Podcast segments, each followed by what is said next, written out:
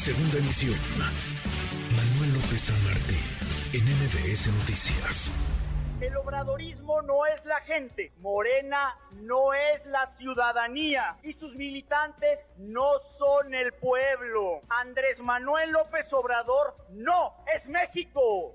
México son 128 millones de habitantes con pensamientos distintos cada uno. Y está bien, porque un país crece desde su pluralidad y no con unanimidades impuestas desde el poder.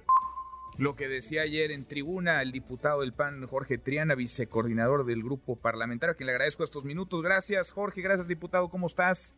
¿Qué tal, Manuel? Buenas tardes, gusto en saludarte. Igualmente, pues, eh, ¿cómo lo ves? Porque terminaste de hablar y abandonaron el salón, el salón de sesión, no solamente los, los legisladores del PAN, se fue toda la oposición, se fueron los diputados del PRI, del PRD y de Movimiento Ciudadano, dejaron solos a Morena y a sus aliados, Jorge. Así es, Manuel, los dejamos a que platiquen, a que reflexionen sobre sobre su gran derrota que se llevaron con la reforma constitucional y con la victoria pírrica se llevaron a cuentagotas, debo decir, por margen muy cerrado en este mal llamado Plan B. Nosotros íbamos a convalidar algo que, que realmente es eh, eh, inédito en la historia de nuestro país. Mira, rapidísimo un recuento. Antier sale el presidente de la República para decir que su plan B, sus reformas secundarias, las va a presentar hoy en la mañana. Yo no sé si mintió, qué fue lo que pasó, porque ayer mismo en la mañana ya estaba presente el secretario de Gobernación cabildeando esto con los diputados de Morena, presentando a través de diputados de Morena, porque no la hizo suya, sino que la mandó a través de diputados de mayoría, una versión del plan B. Sobre la marcha durante la mañana se le hicieron modificaciones, se presentó en tribuna, se tuvo que decretar un receso, tardamos casi cuatro horas en reanudar porque no se ponían de acuerdo entre el Partido Verde, el PT y Morena en este plan B le volvieron a hacer modificaciones y todavía después de que nos salimos hubo seis reservas que se aprobaron. Caray, yo escuchaba a mi amiga, porque además es mi amiga y la aprecio, la diputada Graciela Sánchez, decir que se cuidaron mucho las formas.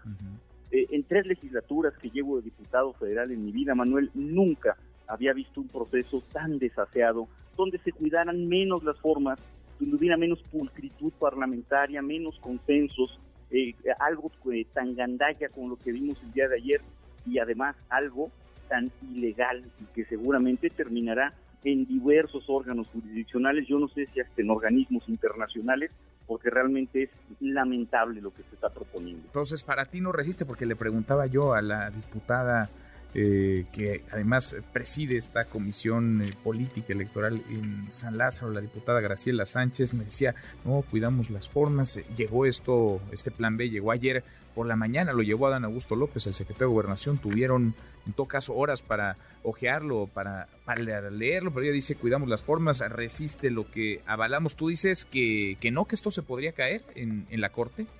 Mira, con esto te digo todo. A ver, dejando de lado el plan A, digamos que fue la reforma constitucional que ya fue desechada, que no, que no pasó, donde la, la, la, la intención del presidente allí era, pues, eh, eh, digamos, tripular el instituto electoral, tripular las instituciones electorales para manejarlas desde ahí, ¿no? Era, ese es otro tema. Aquí lo que se pretende no es esto.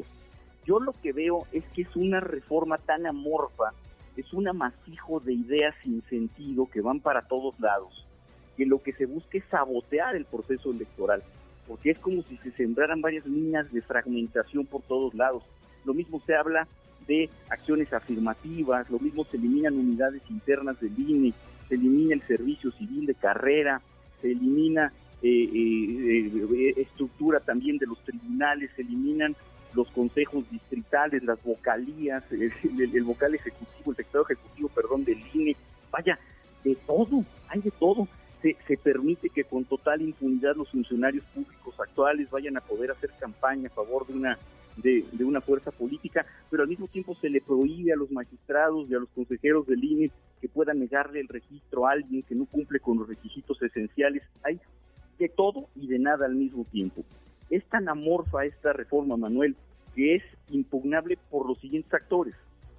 Eh, eh, podrían enderezar recursos de acción de inconstitucionalidad cualquier partido político con registro nacional, número uno. También lo podríamos hacer nosotros, los diputados que hacemos minoría en la Cámara de Diputados, número dos. Número tres, una controversia constitucional la podría presentar el presidente de la Cámara de Diputados. Número cuatro, organizaciones no gubernamentales podrían presentar juicios electorales ante el Tribunal Electoral. Y número cinco, individuos, personas físicas, ciudadanos, podrían presentar de manera individual juicios de protección de derechos político-electorales, así se llama la figura, ante el Tribunal Electoral del Poder Judicial de la Federación. Imagínate una elección con un andamiaje legal multiimpugnado por todos lados, bombardeado por todos lados. No puedo pensar otra cosa, Manuel, más que la intención del presidente es sabotear el proceso electoral. Pues ahí, ahí queda, parece que le falta todavía un buen trayecto a esta, a esta modificación o esta serie de modificaciones a leyes secundarias en materia electoral, este plan B del presidente López Obrador. Lo seguimos platicando contigo. Gracias, Jorge, gracias como siempre. Gracias, Manuel, un abrazo. Buenas Otra vuelta, muy buenas tardes. MBS Noticias.